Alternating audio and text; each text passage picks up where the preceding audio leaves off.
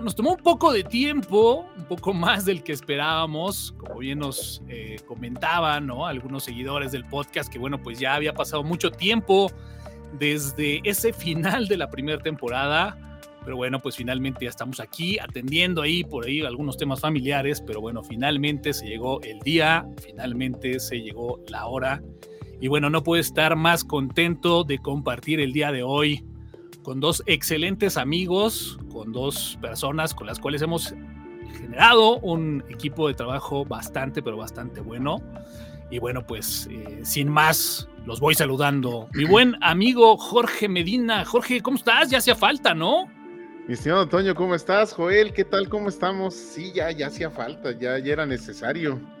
Eh, las, ahora sí que las excelentes noticias y pues la buena platicadita que tenemos ahora sí que por este medio.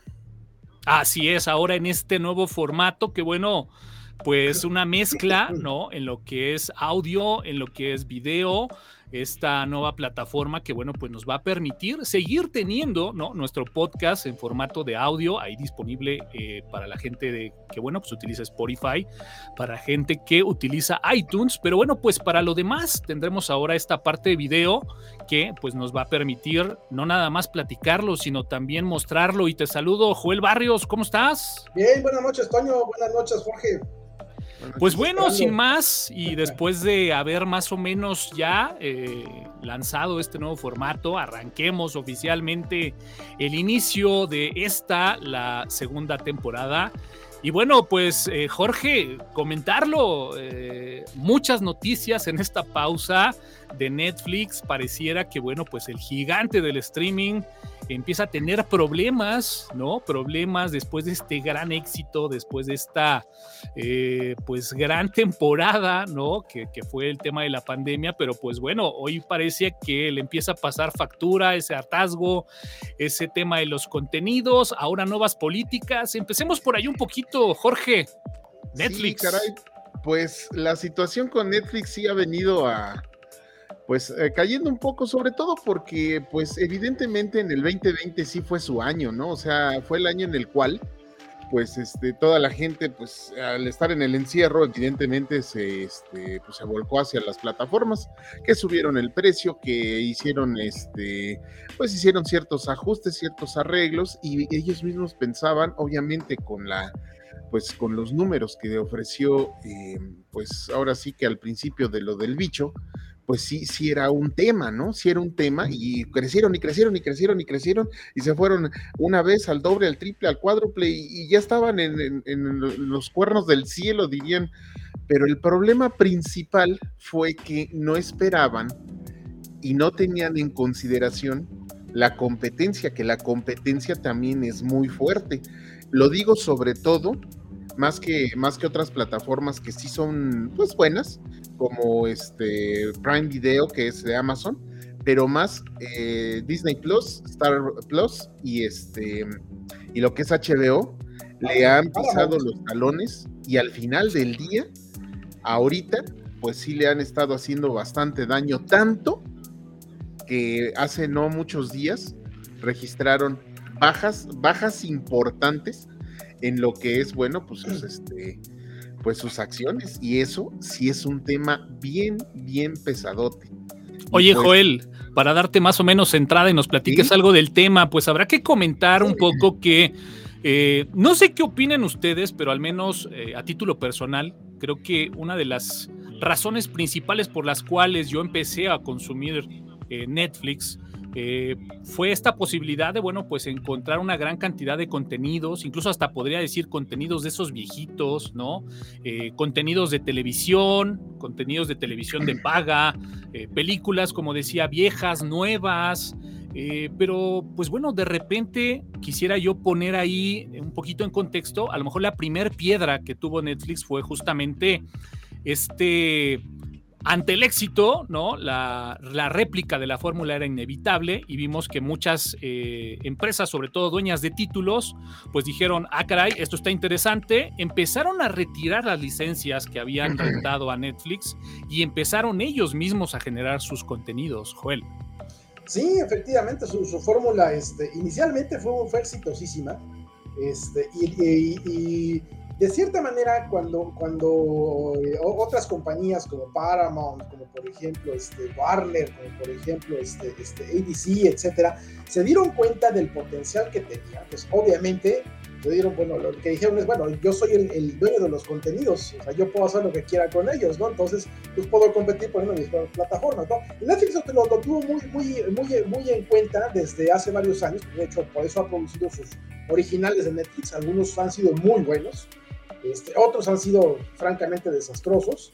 Eh, digamos que ha sido una, un eh, digamos que ha sido parcialmente exitoso su, su, plan de producir contenidos originales. Ahora, eh, lo que sigue adoleciendo Netflix es definitivamente que, bueno, tiene contenidos originales, pero no tantos como los que tienen sus competidores. Estamos hablando, por ejemplo, Disney, solamente con el que puro catálogo de Disney es como para pensar, ok, no, no tengo yo un catálogo así como para poderle competir a Disney, ¿no?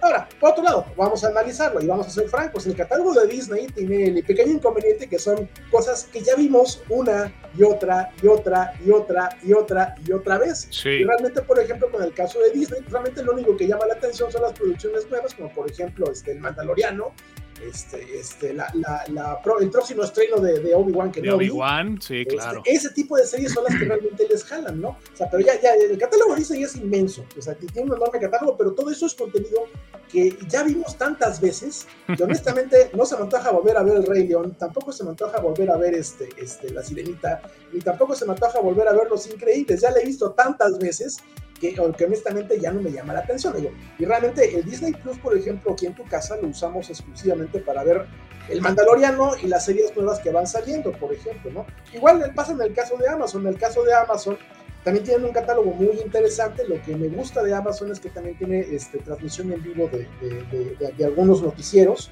Este, y eso es algo lo que vamos a tocar también un poquito más adelante, que, este, que, que, es algo que va a experimentar este, este Netflix para poder mantenerse en el mercado y, y poder seguir siendo competitivo y seguir siendo exigente, ¿no? Que es este, la transmisión en vivo. Pero realmente, te voy a ser sincero, este, eh, tengo aquí en casa, tenemos HBO, tenemos Disney, tenemos Prime este, y, y tenemos Netflix. mis hijos se la pasan viendo Netflix yo me la paso viendo Netflix y realmente solo cuando hay un contenido que no hay en Netflix y que es muy interesante o algo muy relevante es cuando me cambio de plataforma, que realmente eso es lo que hacemos, por ejemplo, para ver los estrenos de Marvel, que los estamos viendo este, a través de Disney Plus, por ejemplo, ¿no?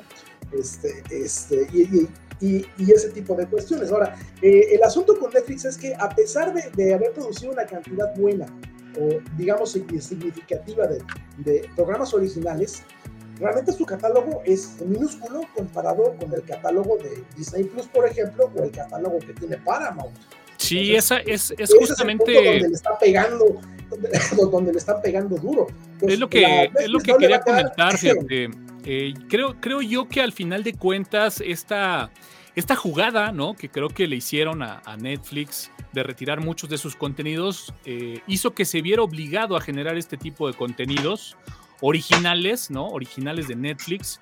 Eh, coincido contigo, de repente el tema de la plataforma de Disney, pues bueno, a, veces eh, comentaba por acá nuestro buen amigo Alan Montoya, ¿no? Eh, muchos de esos contenidos, como bien decías tú, ya los vi y a veces la pensamos en volverla a ver, a veces lo volvemos a ver, pero sí vuelve a convertirse en un factor de decisión de conservar la plataforma al menos por varios meses. Pero bueno, para ir dando un poquito de, circulación al tema, eh, pues bueno, comentar, eh, Jorge, pues digo, al final de cuentas, mucho contenido original de Netflix, pero, pero también hay que decirlo, hay también mucho, mucho contenido de muy bajo nivel, eh, mucho contenido de Netflix que pudiera estar transmitiéndose en Televisa en horario de la novela estelar sin ningún problema. Y entonces, al menos a título personal, puedo decir, yo ya empiezo a quedarme muy flojo en tema de contenido de Netflix, cuando antes era prioridad, ¿no, Jorge? Eh, pues eh, es que la cuestión es esto, digo, tomando un poquito ahorita lo que decía Joel, el éxito de Disney se basa en que pues los niños que están naciendo pues van a ver ese nuevo contenido. Y por eso básicamente es que estás teniendo ese, esa plataforma, porque si tienes hijos de 5 a 12 años, pues entonces ellos es el target, vamos a decirlo así, y de también, también no, no, no está, no está por demás, pues también eh, eh, personas de, ahora sí que de nuestra edad, que pues nos gusta ver este cualquier cantidad de series, de series de pues, que tienen que ver con el mundo de Star Wars, ¿sí? Entonces, eh, Netflix sí es para un poco más el target, a pesar de que hay cosas para niños, pero es más un poco el, objetivo para gente adulta, gente, pues adolescentes adultos. Y desgraciadamente, como lo comentas, o sea, el hecho de que esté, por ejemplo, digo, no eso por hacerle un, feo a, las novelas, pero el hecho de que otra vez esté en el número uno Betty la Fea, pues cuántas veces la necesitan ver, ¿no? No, bueno, yo quiero, yo quiero saber quién va a desbancar a, Betty la Fea, porque lleva pues ahí. Betty la Fea está sosteniendo a Netflix, perdón. Todo 2020 pues, prácticamente, ¿no? Sí. Todo 2020. Y, y, cosas como películas de, pues, eh, películas México, mexicanas extranjeras, o sea, hechas entre México y Estados Unidos, que dices, bueno, pues a lo mejor esa película, pues es que literal nada más va a ser una comedia romántica que pues va a ser una copia de las miles que hay en Estados Unidos y, y pues a, veces ni risa me dan. No es por mala onda, no es por ser eh, malinchista, eh, pero por ejemplo, en, el, en, Prime hicieron el este em, el comandante Harina o algo así, y oh, eh, fue muy gracioso. Pero pues, digamos, son pocas las producciones, a mi parecer. Digamos que, este es, digamos que este es como el diagnóstico, ¿no? De la situación actual de Netflix. Y bueno, Joel, voy contigo con este tema que, bueno, pues es la noticia como tal que hemos estado recibiendo ya a últimos meses. Primero, pues bueno, este tema, ¿no? De, de, de, ahora ya no, ya no puedes compartir la cuenta un modus operandi que, bueno, pues se ha hecho muy popular entre todos nosotros, en donde, pues bueno, a lo mejor alguien de cierta familia paga una cuenta de una plataforma, se comparte la contraseña, ellos te pasan la, la, de otra plataforma y Netflix dice, bueno, pues esto no va más porque estamos en problemas económicos y sale ahí el bombazo, ¿no, Joel? Sí, es, es, es, quizás una de las de, de, de quizás de, de, lo que ha transcurrido en este año, creo que es quizás lo más este, relevante, ¿no? Digo, va, va, inclusive mucho más allá de, de, del tema de pérdida de suscriptores, que de hecho en parte tiene mucho que ver este, esa decisión con, con, la pérdida de suscriptores, ¿no? Digo, si ya no puedo compartir la cuenta, por ejemplo, con, con mi cuñado o con mi cuñada o con mi primo, pues realmente deja de tener este, ese cierto atractivo, ¿no? Entonces, obviamente, este, este, obviamente eso, eso repercutió de alguna manera. Bueno, de hecho, repercutieron muchas cosas para que tuvieran una baja de, suscriptores. Eh, muchas cosas se combinaron. Una fue, una fue esta, que fue este, este, lo, lo de ya este, prohibir compartir las cuentas. y el segundo, aunque no lo crean, y aunque mucha gente no lo diga, el hecho de que eh, las sanciones contra Rusia por la guerra con Ucrania en donde Netflix decidió cerrar operaciones allá, allá perdieron dos millones de usuarios. Sí, exacto, es un número. Así de sencillo, ¿no? Y, pues, de, hecho, es curioso porque se, este, de Netflix, los informes en, donde tienen la pérdida de usuarios, están informando de dos millones de usuarios que se perdieron. Claro, claro. Pero no lo están relacionando con lo de Rusia. Sí, claro. y obviamente tiene mucho que ver. Digo, Rusia no tenía un mercado muy grande para Netflix, pero estamos hablando de dos millones de usuarios. 2 millones de usuarios menos en tu plataforma que cuánto te van a representar este, este, mensualmente menos, ¿no?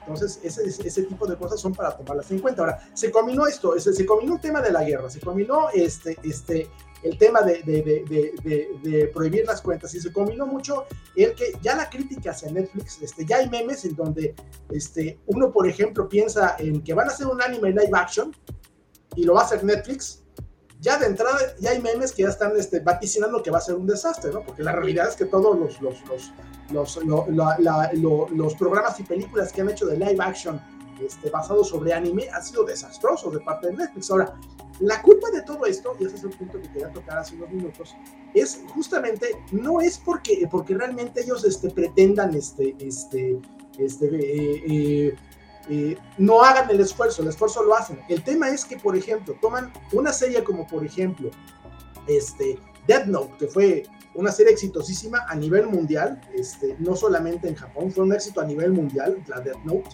Este, y cuando ellos hicieron la película, el asunto está, en primero hicieron un whitewash, Ese whitewashing significa que cambio a este, personajes y los, y los americanizo, en pocas palabras. Los, los, meto personajes que se puedan vender dentro de Estados Unidos. Y ese es justamente el problema. El mercado principal de Netflix es Estados Unidos. Y lo que le gusta a la gente de Estados Unidos, pues es ver actores bonitos, caucásicos, que se vean como cualquier otro estadounidense. ¿Me explico? Entonces, como están muy atados a darle gusto a su mercado principal, pues nosotros nos tenemos que tragar toda la porquería que sale, este, que, que sale producida de ahí. Próximamente, pues, este, este, con, lo que, eh, con, lo que van a experimentar con, este, con, con este, las transmisiones en vivo, lo que se comenta y menciona inicialmente que es lo que va a transmitirse van a ser los concursos de baile.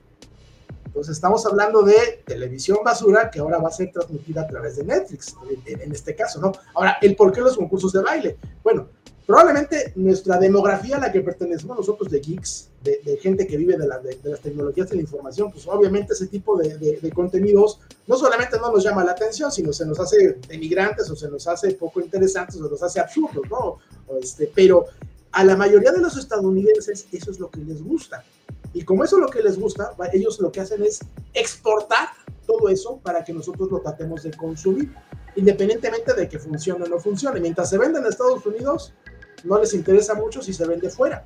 Entonces, es otra cosa a tomar en cuenta. O sea, realmente parte de, que tengamos contenido de mala calidad en Netflix es culpa de que Netflix trata de darle gusto a su mercado, a, su mercado nacional. Sí, de. Pues, francamente, este, nos, nos, venden basuras como la película este, de live action de Death Note, que fue malísima.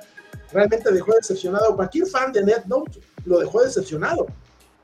¿Sí? totalmente de acuerdo. Completamente decepcionado, ¿no? Entonces, ese, tipo de cuestiones son para tomarse en cuenta. Entonces, no sé si alguien quiere agregar algo más al respecto. Sí, habrá que comentarlo. Digo, yo creo que al final de cuentas, Netflix, algo donde sí pudiéramos decir que eh, creo que ha hecho bien, ¿no? Ha sido, creo que el tema de los documentales, ¿no? Hay algunos documentales que creo que han tenido una muy buena, una muy buena dirección, ¿no? Algunos eh, tienden a ser muy polémicos, pero bueno, finalmente se habla bien o mal de ellos, pero ahí están y, de repente son referencia.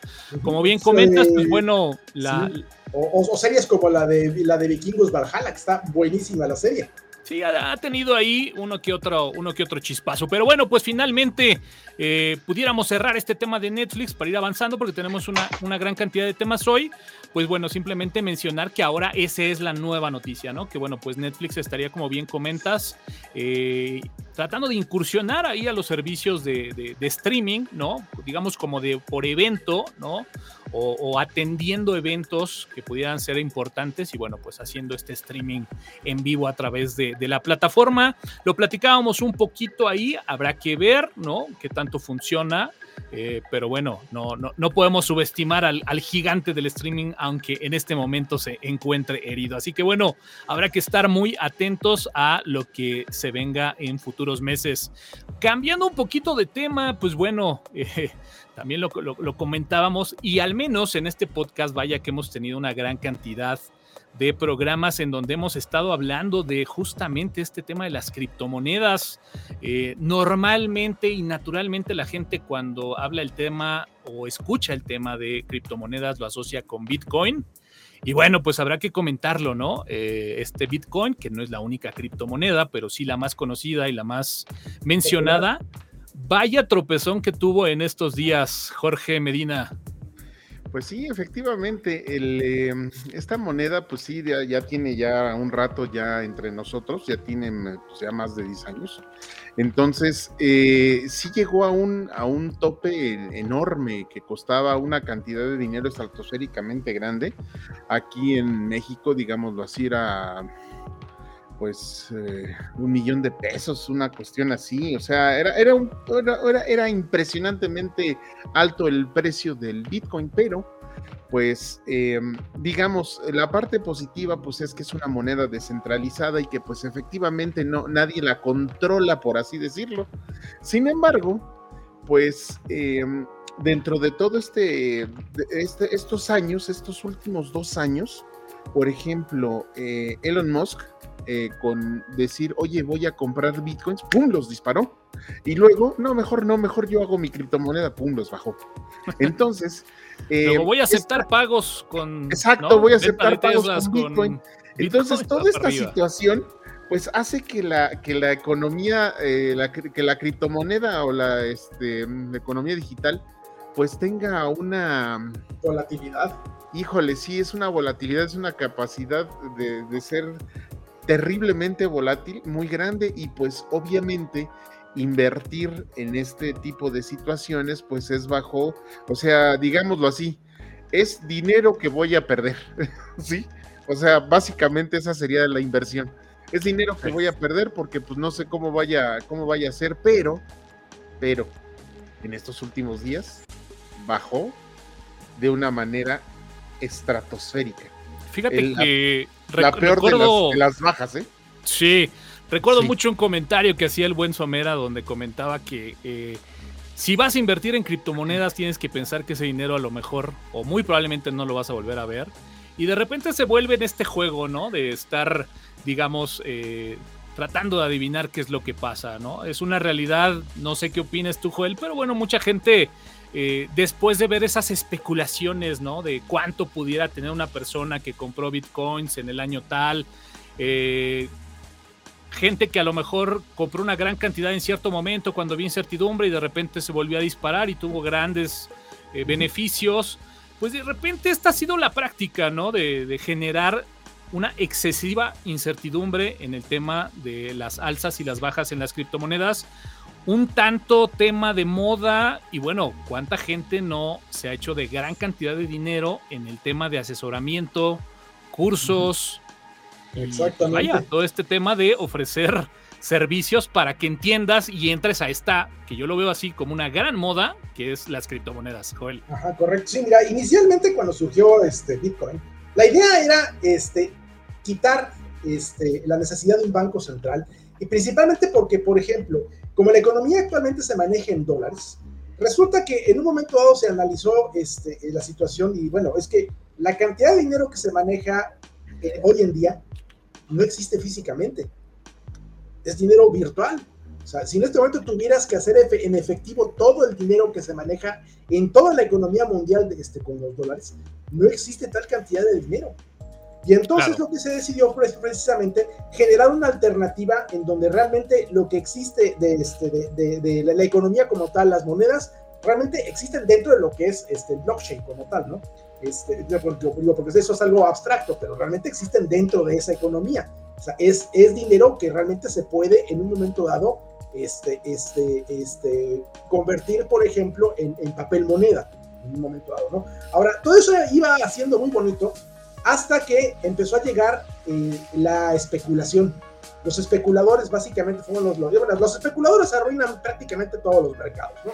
Empiezan a comprar y comprar y comprar y comprar, esperan a que suba de precio y pum, venden todo.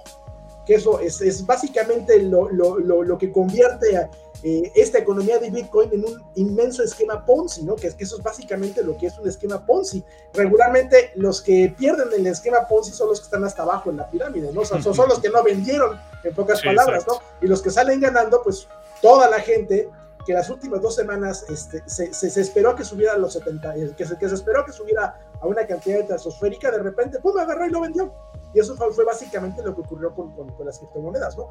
Este, específicamente con Bitcoin. Ahora, hay muchos factores que involucraron este, este, este tema de, de, por qué bajó tanto, ¿no? Uno de ellos fue las medidas que, que, este, que realizó el Departamento del Tesoro de Estados Unidos, su, su, problema con la inflación que tienen por el tema de, la pandemia y segundo por la, guerra. con Ucrania, les generó una inflación que no se había dado en muchísimos años. Entonces tomaron medidas ellos para tratar de controlar todo eso y incrementaron también las tasas de interés. Entonces todo eso hizo que, ah, caray, creo que va a ser mucho más seguro que tome mi dinero de Bitcoin venda mis bitcoins y mejor los invierta en bonos del Tesoro de Estados Unidos, que es básicamente lo que está ocurriendo. ¿no? Ahora, vamos a, verlo de un punto de vista un, poco distinto. ¿no? Realmente a los gobiernos en general no les, no, les conviene Bitcoin como tal. ¿Por qué? Porque no tienen manera de, controlarlo ellos. Eh, se utiliza para transacciones que no se pueden rastrear. Eh, se, se, puede utilizar para lavar dinero, se puede utilizar para hacer muchas cosas en donde eh, los gobiernos no pueden ellos ven esas transacciones para poder cobrar sus impuestos, por eso es que no les, este, por eso que no les conviene tanto, ¿no? Entonces, aprovechen este tipo de circunstancias precisamente para que en un momento dado la gente tenga una mayor incertidumbre, generan un FOD en pocas palabras, este, este, este, que, es este miedo, incertidumbre y duda respecto de las criptomonedas, ¿no? Que, y básicamente les ha funcionado. O sea, realmente la, el, este, Estados Unidos no, no da paso con Guarache. Sabían que eso iba a ocurrir con Bitcoin y lo hicieron a propósito también, este, pensando que íbamos a hacer que se caigan las criptomonedas y que regresen conmigo porque yo quiero el dinero conmigo, ¿no? Entonces eso es otro, tema a analizar, que, que, realmente hay muchos factores que involucraron eh, la caída de, de, de, del precio de, los Bitcoin. Entonces, ese sería uno para analizar con, con lupa y tal, tal vez este, este, con, un poco de, criterio más objetivo.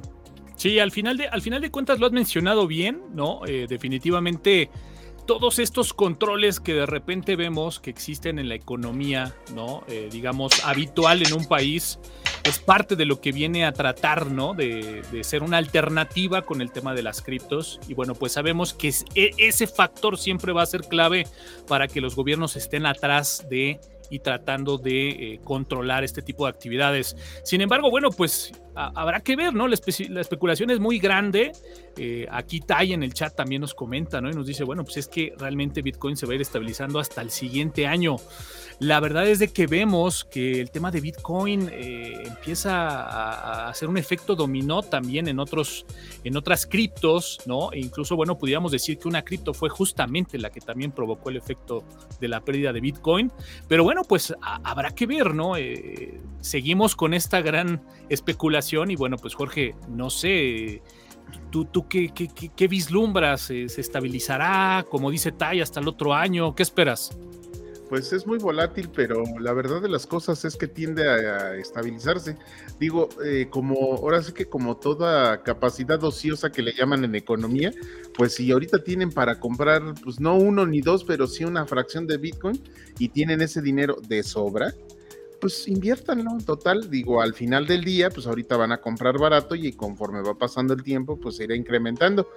Eso es lo que se espera. Digo, eso es lo que se espera. Sí, yo creo que al final de cuentas, como dice Tai, seguramente ahí ya acercándonos a final de año eh, tenderá a estabilizarse. Pero bueno, para cerrar el tema, como siempre comentan, una, una, una, una buena estrategia, ¿no? Es siempre ahí como que diversificar y no apostar todo o no invertir todo el dinero en una sola cripto, ¿no? Pero bueno, Jorge, Joel, ¿algo más? Sí, este, este mira, eh, ahorita en este momento el tiempo es gris para Bitcoin, ¿no? Y no le ayuda mucho el hecho de que haya muchas organizaciones y entidades que están considerando Bitcoin como un problema para lo que es el medio ambiente, porque realmente el oh, minado de criptomonedas consume una cantidad de energía impresionante, ¿no? Digo, estamos hablando de solamente el minado de, criptomonedas consume más energía que porque la mayoría de los países de, Europa o la mayoría de los países de Asia. De acuerdo. Obviamente no llegan a los niveles de China o no llegan a los niveles de Estados Unidos, ¿no? Pero estamos hablando de es, es, un, es un consumo realmente considerable, ¿no? todo eso repercute en la huella de carbono que deja este, este planeta, porque todo eso consume una cantidad de energía impresionante, ¿no? Aquí, por ejemplo, en Chiapas, este, eh, hay, mucho, hay mucha minería de criptomonedas, sobre todo por eh, algunos empleados de, cierta paraestatal mexicana, este, que aprovechan que tienen el beneficio de no tienen que pagar recibo de la luz, este, y pues ponen sus, sus, granjas de criptominado, aprovechando que no tienen que pagar la luz, y bueno, ¿para qué te cuento? No? Digo, estamos hablando de, esos, este, ese tipo de actividades no son nada honestas y, eso no es exclusivo de México, pasa en, todos lados. En China, por ejemplo, estaba ocurriendo y, China decidió que, ¿saben qué? Vamos a ponerle regulaciones porque lo que estamos este, contaminando solamente por el criptominado es considerablemente alto, ¿no? Entonces le, pusieron un freno los, los, los, los, los, chinos a lo que son las granjas de criptominado. Entonces ese, es un punto también a discutir, porque realmente es, es, un, es un punto en contra de, de, Bitcoin, realmente es un punto al que no se le puede dar un argumento positivo, ¿no? O sea, no hay algo como decir, ok, estás equivocado, ¿no? No, no, es que de hecho sí ocurre. Entonces es algo que no se puede contraargumentar, en pocas palabras. Sí, totalmente. al menos mi comentario para cerrar. Es un elemento de mucho peso y, bueno, qué bueno que lo, mencionaste porque justamente en el pre lo, mencionamos como un punto, un punto importante a, señalar y bueno, pues ni qué decir de países, ¿no? Eh, hay muchos países de Latinoamérica que apostaron por Bitcoin como una segunda moneda y que bueno, pues hoy realmente eh, se están enfrentando a un tema bastante, pero bastante grave. Eh, pues bueno, cerramos el tema de Bitcoin, no sin antes, pues bueno, saludar a, la gente que se vaya agregando. Eh, nos gustaría muchísimo poder leer y compartir por acá los comentarios que nos van dejando en el, en el chat. Saludos a Solo BCD, saludos a Jorge, saludos a Edwin, ¿no? saludos a, toda la gente de Guatemala que, bueno, pues nos saludan ahí desde, desde bueno, pues la hermana República de, Guatemala, al buen Tai, y bueno, pues a todos los que de alguna forma eh, se van uniendo aquí al live. Gracias por acompañarnos en esta grabación del podcast, que bueno, pues eh, la idea es seguir trabajando de forma habitual, pero pues siempre el tener el, el feedback, ¿no? De, de, los comentarios, lo que puedan ustedes aportar, pues bueno, se queda en el podcast y es muy valioso para nosotros Pasemos a este tema en donde sé que varios de los que están en el chat, porque algunos los conozco, pues obviamente opinarán, porque vamos a hablar de este tema tan polémico, tan déjà vu como lo he clasificado yo. Y bueno, pues es esta noticia que de aquí va a disparar el que podamos platicar muchas aristas del tema, en donde se menciona que, bueno, pues Microsoft tiene ya en la mira una segunda distribución de Linux. Y Jorge, yo quería iniciar contigo, pero permíteme por favor darle la palabra a Joel, porque lo hemos platicado hasta el cansancio de que, pues bueno, si pudiéramos eh, regresar el tiempo, al menos 15, 20 años, inicios ahí de los años 2000, 2001, Joel, nos enteramos que en 20 años Microsoft va a estar trabajando con una distribución de Linux no lo hubiera nos, reímos, ¿no? Nos reímos. No lo creemos. No, no, no, no, no, no. Joel, arranca por favor esta noticia y platiquémosla juntos. Bueno, este, eh, ya de hecho Microsoft este, tenías una distribución para uso interno, ya se sabía desde hace un par de años que la utilizaban, sobre todo para su parte de, este, de, de, de su nube de Azure. De cloud, sí. Y en el subsistema Linux que, que, que trae incluido Windows 10. Este, eh, tienen una segunda distribución que están utilizando todos estos productos. La primera distribución, este, este, que, este, este, primera distribución que tenemos, esa distribución que es la, es, que, que es la Mariner, esa está basada sobre Linux from scratch, o sea, que está hecha, compilada eh, paquete por paquete por paquete y hecha así que hecha prácticamente a medida, ¿no? Este, esa fue la manera en que ellos construyeron esa primera distribución. La segunda distribución dijeron, bueno, es que ¿para qué hago tanto trabajo? ¿no? Este, pues vamos a hacerlo mejor este, tomando de, este, Debian como base y fue lo que hicieron. Tomaron esa segunda distribución, la nueva distribución que ellos tienen para uso interno también, este, justamente lo que utiliza es, este, es, es, es Debian como base. Debian como base y eso este, este, les sacó ventaja, pues es, muchísimo, es muchísimo menos trabajo. Ahora, este, vamos a tocar el, punto de, vamos a irnos 20 años al pasado, ¿no? O sea, 20 años en el pasado, en el año 2001, yo publiqué este, una noticia en Alcance Libre, este, y esa noticia era justamente Steve Palmer, que era el presidente ejecutivo de Microsoft en aquel entonces, Steve Palmer consideraba un cáncer para, para, este, para, para, este, para, para, para, así como un cáncer en general, lo consideraba Linux como un cáncer, ¿no? Entonces, eso es un punto para tomar en cuenta, ¿no? Porque la, eh, la, concepción que tenía Microsoft en aquel entonces hacia Linux era de un enemigo, algo que, que, que ofende nuestras, nuestras creencias, algo que ofende nuestro modelo de negocio, y Steve Ballmer le pegó con todo, ¿no?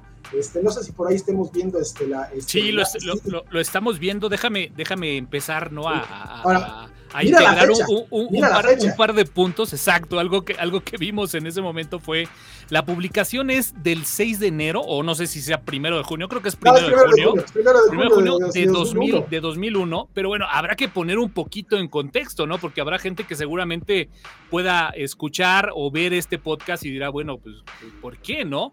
Habrá que decirlo, en 2001 eh, y, y tocaste un concepto muy oportuno, ¿no? El modelo de negocios se hablaba de, del modelo de negocios que era la venta de software y en ese momento esta, digamos, acotación de decir que Linux era un cáncer, eh, era un cáncer para ese modelo de negocio, porque justamente sí, Linux apostaba a ser un sistema operativo, un sistema operativo eh, que se empezaba a distribuir de forma gratuita, ¿no? Y que además se le veía un gran potencial. Entonces, era algo inadmisible en ese momento para ellos que estaban viendo un gran negocio en el tema de negocio Era muy diferente a lo que es hoy en día. Su modelo de negocio en, aquel entonces era, era vender Windows, Office este, y lo que son este, sus, servidores con Exchange y ese tipo de cuestiones, eh, Information Server, todo eso, ¿no? Ese era su modelo de negocio en aquel entonces, en el año 2001. Que incluso Hoy en si analizamos cuál es el, el, modelo de negocio que tiene Microsoft, de donde más está haciendo dinero es en Azure.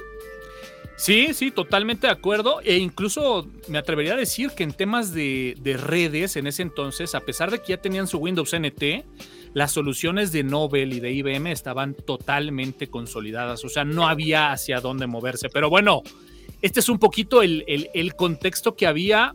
Empezamos por acá, pero bueno, Jorge, ahora sí, eh, platícanos algo de este, de este tema de, de Microsoft, pues bueno, entregando su amor a Linux, ¿no? Pues, híjole, eh, a, mí de equivocarme, eh, es una pesadilla, ¿sí? O sea, este, nunca yo creí eh, ver esto, jamás, como, como lo dicen. Yo recuerdo en el año 2001, justamente, ya en aquellos años en la universidad, pues no, ni de, ni de cerca iba a suceder esto. Sin embargo, bueno, lo que puedo decir es que, pues Microsoft al final del día, eh, su mejor Windows, pues es un Linux. O sea, al final del día es eso. ¿Sí? ¿Por qué? Porque pues integró ciertas cosas en las cuales, pues eh, evidentemente Linux es, eh, a mi parecer, muy superior.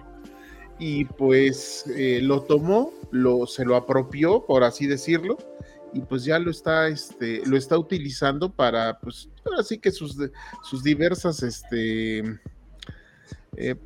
pues su sistema operativo Windows, entre otras cosas, ¿no? Entonces, pues sí puedo decir que, que, em, pues la vida nos ha enseñado, ¿no? Que es, de sabios cambiar de opinión aunque nos cueste 20 años, ¿no?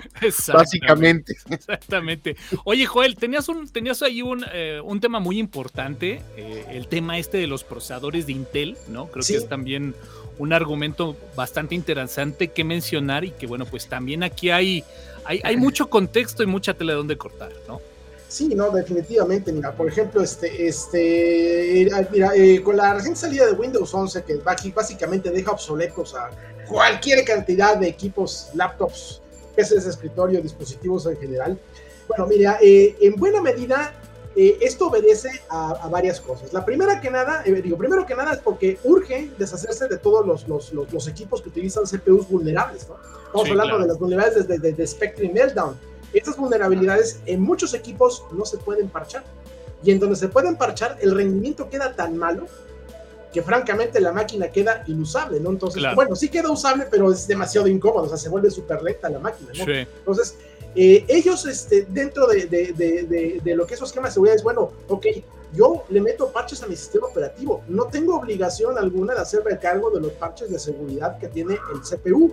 Entonces, si mi Windows o mi sistema operativo que estoy haciendo, yo lo hice seguro, pero por culpa de un CPU van a craquear al usuario, pues mejor dejo obsoleto todos esos equipos y no los doy soporte, así de sencillo, ¿no? Que eso, eso fue lo que decidió hacer Microsoft. Vamos aquí este, a, a deshacernos de toda la carga de CPUs vulnerables y no le voy a dar soporte a los equipos que tengan CPUs vulnerables. Entonces, cualquier cosa que tenga, este, cualquier cosa que sea anterior al año 2019, básicamente se puede considerar incompatible. Sí, totalmente de acuerdo. Y bueno, pues esa es una de las principales razones también por las que Apple, ¿no? Como ya sabemos, abandonó los procesadores de Intel y bueno, pues ahora están trabajando en su propio procesador. Pues bueno, la verdad es de que, eh, como dicen, ¿no? Este, habrá que, habrá que ver qué nos depara el destino. Eh, porque pues bueno, como bien lo decíamos hace 20 años, o sea, nos hubiéramos reído, pero de verdad a carcajadas, con esta noticia. Oye, mi buen Jorge, pero bueno, pues finalmente eh, lo hemos comentado, ¿no? Eh, siempre se ha estado hablando de si es el año de Linux en el escritorio, ¿no? Vemos este tipo de noticias y bueno, pues simplemente pudiéramos cerrar con que este tema de que tengamos la posibilidad de trabajar, ¿no? Office para Linux o que haya una versión de Office para Linux, sin duda alguna sería ese gran catalizador, ¿no? Pudiera permitir a Linux consolidarse ahí en el escritorio, pues cada vez más cerca se ve ahí, ¿no? No creo, mi estimado Toño, no creo que Office sea para, para Linux, porque entonces ahí sería... Em, ahí sí se acaba el juego, ¿no? ahí sí se acaba el juego porque tendría que ser, en principio de cuentas, un Office más eficiente. En segundo, tendría que ser eh, pues reprogramado para todas las interfaces y todos los escritorios y todos los ambientes que, tiene, que tienen las diferentes distribuciones, por así decirlo, o hacer un genérico. Y lo último sería que una vez llegando ahí, va a haber, o sea, yo ahí sí consideraría que habría una migración tremendísima de, de gente para decir, bueno, ya tengo Office, sáquese con su Windows, ya no, no quiero tener problemas de seguridad. Oye, saludo, eh, saludo, nada más, déjame nada más mencionar esto, me pareció buenísimo. El buen Adam Montoya nos dice, pues probablemente pueda ser una versión online, ¿no? Y con ciertas fallas pudiera ser más adelante, ¿no?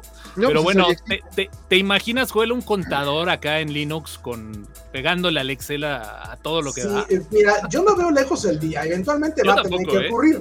ya, tenemos Edge para Linux, o sea, es algo que tampoco pudiéramos, podríamos haber concebido este, hace 20 años. Ni de chiste. No con ese nombre. En un producto de Microsoft un producto bandera de Microsoft. Bueno, no es Internet Explorer y es una ventaja. Hay una cosa importante que considerar este, este, aquí, aquí en el tema, ¿no? Ahora, ¿qué es, este, eh, ¿qué es específicamente lo que le ofrece Windows como ventaja a los fabricantes? Primero que nada, que tienes un sistema operativo que cada cierto tiempo su nueva versión va a dejar obsoletos a los otros equipos. Entonces, eso hace que, ok, me compraron la laptop ahorita, dentro de cinco años me voy a tener que comprar otra laptop más, o menos de cinco años, y la voy a diseñar la laptop para que falle dentro de cinco años, ¿de acuerdo? Pero, sin embargo, si este, este, eso es lo que le gusta a, este, a la industria, o sea, cosas que puedan ellos este, eh, ayudarles a dejar obsoletos a los equipos anteriores. Ahora, el otro punto que también que tomar en cuenta es el tema de la privacidad. Ahorita, por ejemplo, un Windows 10 y un Windows 11, sobre todo Windows 11, el concepto de privacidad no existe. ¿Estamos de acuerdo? Ahora, ¿qué desventajas habría para la industria si adoptaran Linux? Que es algo que ya hemos platicado en otro podcast.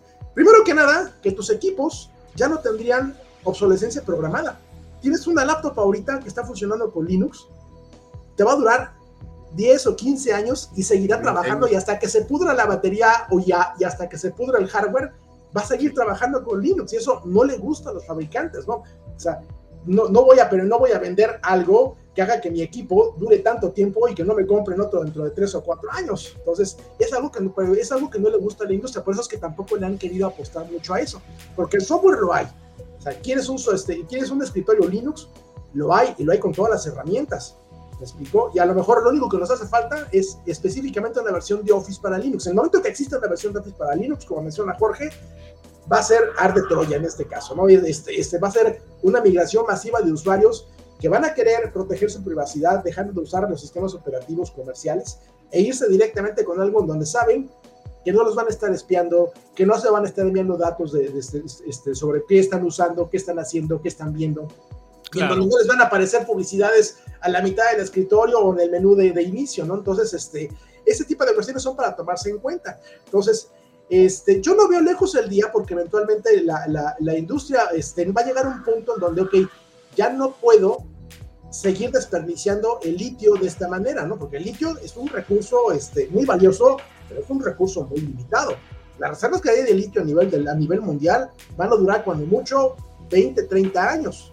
Para ese entonces va a coincidir también con las reservas de petróleo que se van a agotar. Entonces, ¿qué es lo que va a pasar con el mundo? Entonces, va a llegar un punto donde la misma industria va a decir, ¿saben qué? Necesitamos comenzar a hacer que por lo menos las baterías sean recicladas. ¿sí? Y que los equipos ya no te estén, este, a lo mejor eh, tengo que encontrar otro modelo de negocio para yo a seguir haciendo negocio con ese hardware. Este, este, y en un momento dado, pues el, el, el, usuario me siga comprando, ¿no? Buscar un modelo de negocio donde, donde sin tener que desechar el equipo, le genere ganancias al fabricante. Entonces, eso es lo que va, va, a terminar ocurriendo. Ahora, yo no veo lejos el día que haya un, un Office para, para, este, para, para Linux. No lo veo lejos el día, pero lo veríamos tal vez en un largo plazo de quizás en 5 o 10 años. No algo que veríamos el año entrante ni algo que veremos dentro de 3 o 4 años. ¿no? Yo probablemente comenzaría a, a, pensar, tiene que haberlo dentro de 10 años cuando mucho, ¿no? Estaríamos hablando de un largo plazo. Sí, este, y serían cosas a tomar en cuenta. Entonces, este, ya para resumir, o sea, básicamente no es el año del escritorio de Linux, nunca va a ser el año del escritorio de Linux este, en los siguientes por lo menos 5 o 6 años, porque Linux no es un producto que le, que le beneficie al fabricante. El fabricante quiere que el equipo se deseche lo más rápido posible y Linux es un sistema operativo que le va a dar mucha más vida, más allá de lo que hubiera pensado el fabricante. Claro, no, y, bueno, pues justamente acá en el chat, ¿no? Lo comentan, a la escalona justamente nos dice eso, ¿no? Sería darse un balazo en el pie, ya que, pues bueno, esta plataforma justamente se mantiene o, su base de usuarios está muy relacionada con este tema de, de, ofimática. Eduardo Karam, me suena, primo, ¿cómo estás? China ya está adoptando Linux siendo un productor de hardware, claro, o sea, finalmente es algo que, lo empezamos a ver más allá, lo hemos hablado, Linux se encuentra ya en cualquier cantidad de dispositivos, televisiones, electrodomésticos, etcétera. Y bueno, pues finalmente eh, coincido ya para cerrar este tema. Pues, yo no sé si 10 años, yo creo que puede ser un poco más cercano. Eh, este comentario que hicieron por ahí en el chat de a lo mejor una versión online, creo que justamente puede ser, ser factible, ¿eh? algo que, que, sea ya más eh, digamos, este más cercano, más, más factible y que hasta cierto punto sea controlable, ¿no? Sí, Toño, si pudieras compartir el gráfico que acabo de poner en mi, en mi escritorio. Sí, claro, ahí estamos ya. Bueno, este es el modelo de negocio que tiene actualmente Microsoft. Entonces, ¿qué es lo que más le está dejando? Claro. Después, los servicios de Office, que viene siendo Office 365. Vean ustedes realmente lo que es software, software como tal, Windows es el 14% de sus ingresos. Otros productos son el 3%.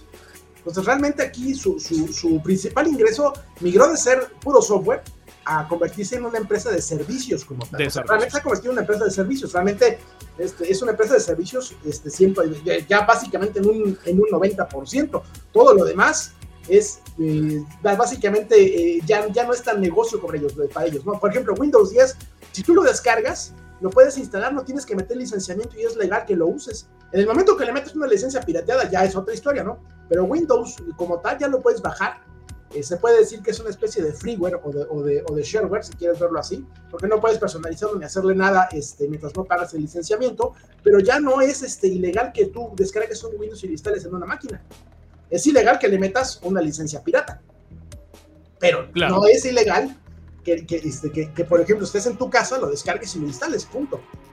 Sí, totalmente de acuerdo. No, y bueno, pues el ejemplo está ahí, ¿no? Con la suscripción ya como un servicio de, de, Office, que bueno, pues finalmente ya presenta hoy por hoy la gente de, de, Microsoft. Pero bueno, dejemos un poquito de lado este tema. Vaya, que yo reitero, para mí es un gran déjà vu 20 años después.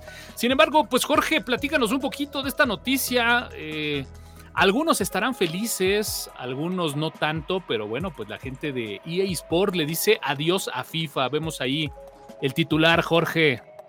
Correcto, pues resulta ser que esta empresa que pues de toda la vida, desde que yo me acuerdo, ha hecho los este pues los juegos de, llamados FIFA precisamente porque pues había, había esta, esta situación de pues el convenio, ¿no? Básicamente te ponían a los, a los nuevos jugadores, eso era lo que, lo que venía con los FIFAs más actuales, te ponían a los nuevos jugadores dependiendo la liga que se eligiera, inclusive fueron ligas eh, eh, pues hasta más personalizadas, hubo cantidad de equipos mexicanos incluidos en el juego de FIFA y bueno, pues eh, resulta ser que ahora ya no van a hacer este, este, pues este juego más. Eh, básicamente esto sucede porque pues ahí la FIFA es donde tiene la culpa, porque pues eh, les pidió de, la cantidad de dinero que habían acordado, que era bastante, bastante dinero, bueno, pues les pidió todavía más dinero. La FIFA dijo, es que no se me hace suficiente un, hasta donde me acuerdo, bueno, logré leer, eh, logré ver, era un porcentaje como 30%, una situación así. No quiero un 40, quiero... algo considerable, ¿no? Algo... Bueno, sí, sí, sí, sí, por sí están con los mundiales que no quieren pagar impuestos. Eh, exacto. y todavía, o sea, este juego es bien sabido para los que les gusta eh, este deporte es increíblemente vendido. Es muy, muy, muy socorrido este juego. Es un regalo como de, forzoso para cuando tienes un sobrino, un amigo, un hermano, eh, la, este, no sé, eh, ahí está el FIFA y le va a gustar y lo va a jugar. ¿Por qué? Porque realmente es un, es un buen, buen juego y está bien programado. Digo, los que yo recuerdo empezaban con hasta la esta la canción de de Chumbawamba de un grupo que, que este que pues es muy muy muy viejo, ¿no? Es del 98, o sea, entonces eh, este FIFA pues eh, eh, estaba en Dreamcast, si no mal recuerdo.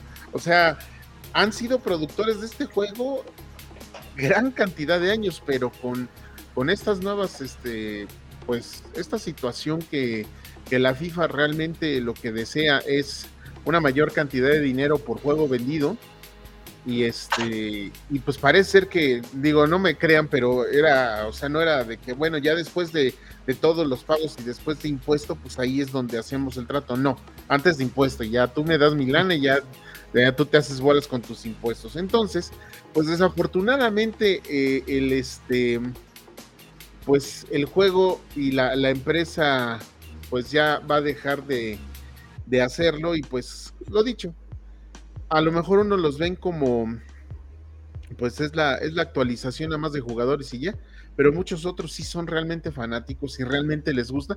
Y pues a, veces, o sea, es, un juego entretenido, como quiera que sea. Pues, es un juego entretenido y para ver tus estrategias, etcétera, etcétera. Y es muy socorrido por mucha gente, pero pues sí. Se, se llamaba.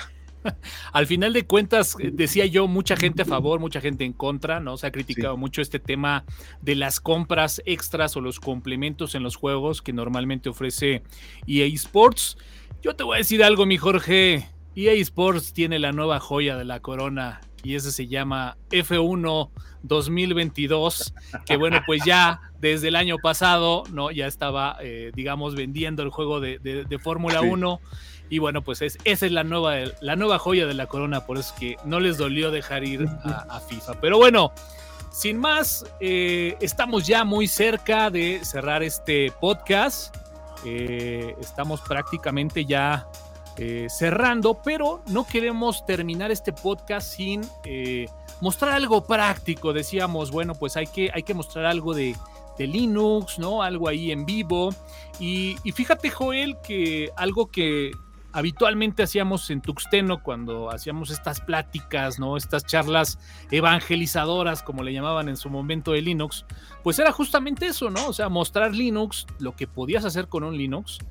Y de repente este tema, ¿no? Eh, de los escritorios de Linux, que creo yo es un gran plus, que a diferencia de otros sistemas operativos, puedes poner algunos temas, personalizar, cambiar iconos, pero como tal tener un escritorio diferente, pues Linux nos da esa posibilidad. Y bueno, pues queremos justamente hacer esta entrega de diferentes escritorios. Y bueno, pues el día de hoy estaremos presentando a Cinnamon, ¿no? Desktop, que bueno, pues Joel Barrio, si nos haces los honores, te pondré ahí en foco para que pues nos muestres un poquito lo que andamos manejando, ¿no? Bueno, muy bien. Mira, esto que estamos viendo es mi escritorio que tengo yo trabajando, es el queso del diario prácticamente, es un escritorio Cinnamon este, producido por Linux Mint y trabajando sobre Aldos. Bien, ese es el menú de aplicaciones. Tiene prácticamente este, este, es un menú bonito, muy atractivo. Hace básicamente todo, es bastante ágil. Como, como notarán, a diferencia, por ejemplo, de, los de, de, los menús que, que, manejan en Mate, que son sumamente lentos, este, o los menús que se manejan en otros escritorios que son lentos, este es rápido, como tal, ¿no? Entonces, tiene toda la funcionalidad que tú requieres para una escritura. Tiene su administrador de archivos, es muy bonito, trabaja muy bien. Es un, ese es un fork de lo que era Nautilus de GNOME. Este, y sigue conservando la, la, misma metáfora de lo que era el escritorio tradicional, ¿no? que es básicamente tu panel con tus aplicaciones y este, tus, este, tus, este, tu, tu, tus, este, ¿cómo se llama? Tus, este, tu, tus aplicaciones como tal tradicionales, ¿no? oye, oye, Joel, que, que, por cierto, habría que decirlo, ¿no? Es, este es un poco un escritorio que rescata, ¿no? Esos fundamentos, digamos, de Genome 2, ¿no? Eh, cierta manera, sí. Eh, el, caso de, el, caso de GNOME 2 es un caso interesante, porque realmente eh, el caso de GNOME 2, cuando, cuando ocurrió en su momento, mientras voy demostrando, este, este, por ejemplo, algunas cosas que hace el escritorio, este, el caso de GNOME 2 no era tanto mantener una, una metáfora tradicional de escritorio, ¿no? Porque manejábamos dos paneles, uno arriba y otro abajo, este, y más bien lo que trataba NOM 2 era de emular un poquito la interfaz de lo que era este, Mac OS 10 en su momento. Ahora, eh, Cinnamon lo que maneja es un concepto un poco más tradicional, porque realmente el sistema operativo más popular del mundo pues, sigue siendo Windows. Entonces, para cualquier usuario que migra de, de, Windows hacia cualquier otra cosa, pues qué mejor que darle una interfaz que no es extraña. O sea, por ejemplo, le das clic al, al, botón de menú, ahí está el menú, ahí están las aplicaciones, ahí están las cosas. Entonces, este, eso es lo que encuentras, ¿no? Y en el caso de Mac, pues tienes que buscarle por acá en el menú de la manzanita y en el menú de Apple, aplicaciones, todo eso, ¿no? Entonces, este es un escritorio que maneja esa metáfora tradicional, le vamos a parecernos lo más que se pueda a Windows, ¿no? Eh, ese sería básicamente su esquema. Ahora, se puede personalizar y hacer de cualquier y mil maneras, ¿no? Y de hecho tiene muchos efectos especiales, como por ejemplo este efecto, ¿no? Que es muy bonito. Es el cambio de escritorio, tenemos escritorios virtuales y pues tienes el efecto de cubo, ¿no? Personalizarlo es muy sencillo realmente. Se le da clic al, al, al, icono de, de, de opciones de configuración. Se puede cambiar el tema, por ejemplo. Aquí voy a elegir ahorita, yo por ejemplo, el tema predeterminado que utilizo en Alos Sark, pero puedo elegir a lo mejor cualquier otro de los temas que tengo por acá. Puedo hacer que se parezca un poquito más hacia este, a Mac, por ejemplo. Esa barrita este, de XP me gusta, ¿eh? Pero vamos, es, vamos para allá, mira, la, la, vamos a poner como si fuera, lo vamos a dejar como si fuera Windows 7. Mira, nada Entonces, más. Pues aquí vamos a elegir los iconos. Tengo aquí los, los, los iconos de, de Windows 7. Ya me empiezo a imaginar a, a, los, a los contadores con Office en un, en un escritorio customizado, ¿eh? Con este. Ahí lo tienes. Y ya tienes, básicamente, me falta el tema del escritorio. Ese lo tengo por acá. Rodman, este, no, no veo Redmond 7, acá está Redmond 7. Pues Ahora sí, que, ándale, ya tienes tu escritorio y ¿qué tenemos? tenemos un, un, escritorio. Tenemos un escritorio nada digno de un Linuxero para presumirle a sus amigos. Exactamente, ¿no? Pero vaya, es, es algo que puedes llegar a hacer si extrañas mucho la interfaz de Windows, ¿no? Digo, obviamente se pueden hacer muchas más cosas, como por ejemplo, digo, un tema muy bonito, por ejemplo, que, que, que, que tienes el Drácula. A mí me gusta mucho el Drácula, nada más que deja ver dónde anda el Drácula. Vamos a empezar con los bordes de las ventanas. Drácula, acá está el Drácula. Vamos con los iconos. Es, los iconos que lleva aquí son los de Drácula también. Nos vamos con los controles. Le vamos a poner también los de Drácula. Y le ponemos el tema del escritorio que también va a ser Drácula. Ok. Ahí está. Ese es un escritorio Linux un poco más personalizado. Un poco más digno, ¿no? Digamos. Un poco más digno, ¿no? Este, ahora, otras de las cosas que tiene interesantes son en la parte de temas que acabo de, de, de demostrarles ahorita. Digo, en un momento dado, si ustedes quieren, pueden añadir, eliminar, se conecta a los servidores de, de Linux Mint y te puede bajar cualquier cantidad de temas que hay disponibles para poder, este, ni, ni siquiera hay que meterse a, este, este, con la navegadora y, y, y, descargar un tema, ¿no? Aquí vas a encontrar temas seleccionados que funcionan con, con, con, la interfaz Cinnamon y eso solamente hablamos solamente de los temas, ¿no? Si, por ejemplo, tú quisieras que este, agregarle, por ejemplo, este, este, por ejemplo, eh, efectos en el escritorio, bueno, aquí agarramos, le damos, este, este, este, eh, ahí donde estamos, viene aplicaciones de escritorio. Y aquí, por ejemplo, puedo yo descargar también de, de los servidores de, de, de, Linux Mint, se pueden descargar una enorme cantidad de, complementos para que tú tengas, pues, que este, ahora sí que lo que quieras, ¿no? Aquí en este caso, pues lo que va a habilitar, por ejemplo, es este, ¿no? Que es un calendario que tú puedes poner donde quieras, lo tienes que personalizar, obviamente, pero ahí queda, ¿no? Ese sería un ejemplo, ¿no? Ahora, eso sería este, específicamente para lo que sería el escritorio. Puedes agregarle también este, este, complementos al panel para dejarlo bonito. Yo, por ejemplo, tengo un complemento para, para, para lo que es KDE Connect y tener integrado lo que es mi teléfono con mi escritorio. ¿De acuerdo? Correcto. Entonces, todo ese tipo de cosas puede hacer sin ningún problema. Ahora, ¿qué otras cosas se pueden hacer? Bueno, pues realmente de aquí sería cuestión de explorar todo lo que sería este, su, su menú de configuración algo que a mí me encanta, por ejemplo, de, de, de la configuración que tiene este, este, este, cosa llama? Este, eh, Cinnamon, es algo que, que, que, se, que se clonaron de, de, lo que hace NOM, son las cuentas en línea. Puedes conectar con servicios de Google, de Microsoft sí. y de todos los que vas a ver por aquí abajo, todos estos básicamente, puedes integrar tu escritorio con todos esos servicios, ¿no? Y ahora, todos estos, eh, todas estas cuentas que tú das de alta, si utilizas clientes de correo, como por ejemplo Evolution, automáticamente cuando abres Evolution ni siquiera tienes que irte a configurar cuentas, ya están configuradas las cuentas y listas para funcionar. Es algo hermoso, ¿no? Entonces, abres este, o abres, por ejemplo, este, este Yari, que es el otro cliente de correo que hay este, este, para escritorios GTK, igual ya está configurado, todo lo configuras desde aquí, básicamente, no es algo fabuloso, ¿no? Porque puedes configurar si quieres tu acceso este, a, este, este, este, a, lo que es, por ejemplo, tu Google Drive, que aquí lo tengo yo por acá, este, de este lado lo tengo yo mi acceso para Google Drive, y ya de ahí agarro, copio y pego todo lo que requiero sin ningún problema, ¿no? Igualmente, tienes una cuenta en Nextcloud, es exactamente la misma cosa, tienes una cuenta en un Nextcloud, la agregas y ya tienes integrado tu Nextcloud a tu escritorio como tal, ¿no? Entonces, tiene para hacer muchísimas cosas y, muchísimo más, ¿no? Digo, este, este, es un escritorio sumamente completo. Si me hablamos, vamos a, si vamos a hablar de, de, los escritorios que hay para Linux, vamos a empezar platicando rápidamente del más ligero al más pesado. Más ligero, LXQT. El XQT está hecho en Qt5, es increíblemente rápido, te consume menos de 200 megas de RAM y eso te da chance a que puedas meterle cualquier cantidad de aplicaciones abiertas, porque todo tu RAM va a estar prácticamente disponible para esas aplicaciones, ¿no? El único detalle es que, por ejemplo, este, el XQT pues, eh, va de la mano en lo sencillo y lo ligero va de la mano con lo poco funcional. O sea, tiene muy pocas opciones de configuración y lo que tiene es realmente un escritorio, pues vamos a decirlo así, es, es muy básico, muy minimalista. El que le sigue en ese orden viene siendo en este caso XFCE, que es el que vamos a demostrar la siguiente semana. XFCE es eh, o algo intermedio, vamos a decirlo así, es algo intermedio entre lo que sería, por ejemplo, este LXQT y Cinnamon. Estamos hablando de un escritorio que es mucho más este, configurable que el que LXQT, no es tan configurable como, como Cinnamon, no es tan bonito como Cinnamon, pero es increíblemente ligero también, te consume menos de 600 megas de RAM y, tienes, algo muy funcional, algo muy bonito, sin la necesidad de tener grandes recursos o, como dices tú, si tienes grandes recursos, los puedes utilizar de otra Exactamente. Ahora, menciono XFCE porque esa sería la, segunda alternativa para cualquiera que quiera migrar a un escritorio de Linux y quiera la metáfora tradicional del escritorio.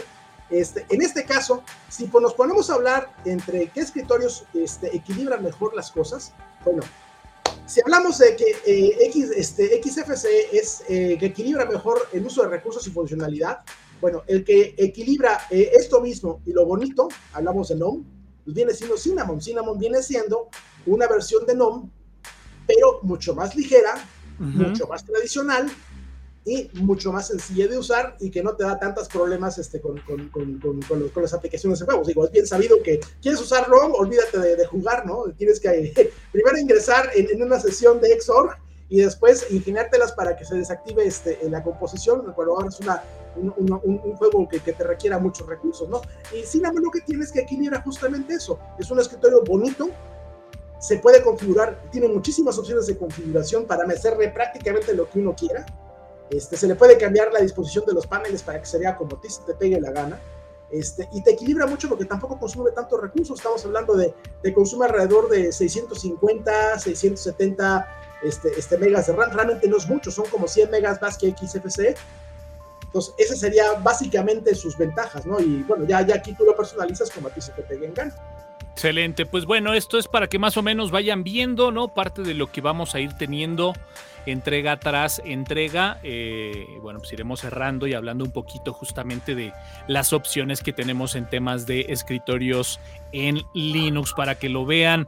Y bueno, pues ahí estén muy pendientes porque justamente eh, también se están reactivando, ¿no? Todos los temas de, noticias en alcance libre. Estaremos por ahí ya eh, también entregando algunas sorpresas que iremos revelando ahí en los siguientes episodios de, del podcast de Tuxteno. Pero bueno, pues sin más, pues vamos cerrando un poquito ahí el podcast. Muchísimas gracias a toda la gente que ha estado ahí escribiendo en el chat. Saludos al buen Berlín González, que bueno, pues igual Berlín, eh, a, ver si te vemos por acá en este podcast en futuras emisiones. Saludos al buen Alan Montoya, que bueno, pues igual de, todos los años eh, de Tuxteno, pues bueno, ahí eh, siguiendo los contenidos de, Tuxteno. Saludos a, a, Gerald Vargas. Saludos a toda la gente que bueno, el día de hoy nos han acompañado. De verdad, muchísimas, pero muchísimas gracias. la verdad es que la intención era justamente grabar los contenidos del podcast, pero bueno, si de repente interactúan con nosotros, nosotros con gusto vamos leyendo acá los comentarios y bueno, pues eh, la verdad es de que vamos enriqueciendo un poco más, aparte de, bueno, pues tener estas tres opiniones en el podcast. El buen Julio, eh, Sergio Santos, saludos, eh, mucha gente, ¿no? comentando el regreso de Tuxteno, la verdad es que estamos muy, muy contentos y bueno, pues Jorge, pues vamos cerrando este, el primero de la segunda temporada. ¿Algo más que quieras comentar, Jorge? Pues de rápido, acuérdense, Netflix va a incluir este, pues, em, comerciales, ya no puedes compartir la, cuenta, a la baja Bitcoin, eh, Linux es el mejor Windows de Microsoft, y pues este, ya no hay FIFA. Juegos de fútbol va a haber, pero FIFA no. Pero de FIFA no. Gracias por vernos. Excelente resumen. De igual forma, saludos a Edgar Torres, saludos a Ismael Martínez, Emanuel David Ríos, de verdad, muchísimas gracias, de verdad que es, un gran gusto verlos también de vuelta y comentar que bueno, pues no nos hemos perdido, regresamos, la verdad es que atendimos, o, más bien me tocó a mí atender un tema familiar, se prolongó un poco el espacio, pero la idea es, bueno, pues hacer un bloque de 15 programas, descansar dos y continuar con la tercera temporada. Joel Barrios, cerramos este podcast. ¿Algo más que quieras comentar o despedirte de la gente? No, pues ahora sí que muchas gracias por, este, darnos la oportunidad de que, nos vean y nos escuchen, este, este, eh, comentar y comunicar básicamente todas las cosas que tenemos que decir. Así que bienvenidos a esta nueva temporada. Muy bien, pues bueno, además comentar que eh, este podcast ya también se está transmitiendo a través del fanpage de Alcance Libre. Estaré también este, en una página de noticias que, bueno, pues nuestro buen amigo Jorge Medina también está preparando. estamos también transmitiendo en YouTube para que, bueno, pues también la, plataforma en la cual se sientan más cómodos puedan estar ahí eh, disfrutando de los contenidos. También en Twitter incluso estamos, estamos transmitiendo. Pues bueno, eh, de mi parte no me queda más que comentar que yo soy Antonio Karam Muchísimas, pero muchísimas gracias de verdad a todos los que se han manifestado acá en el chat. Eh, recuerden que estaremos transmitiendo todos los días martes en punto de las 9.30. Este mismo video ya estará disponible en nuestro sitio www.tuxteno.com.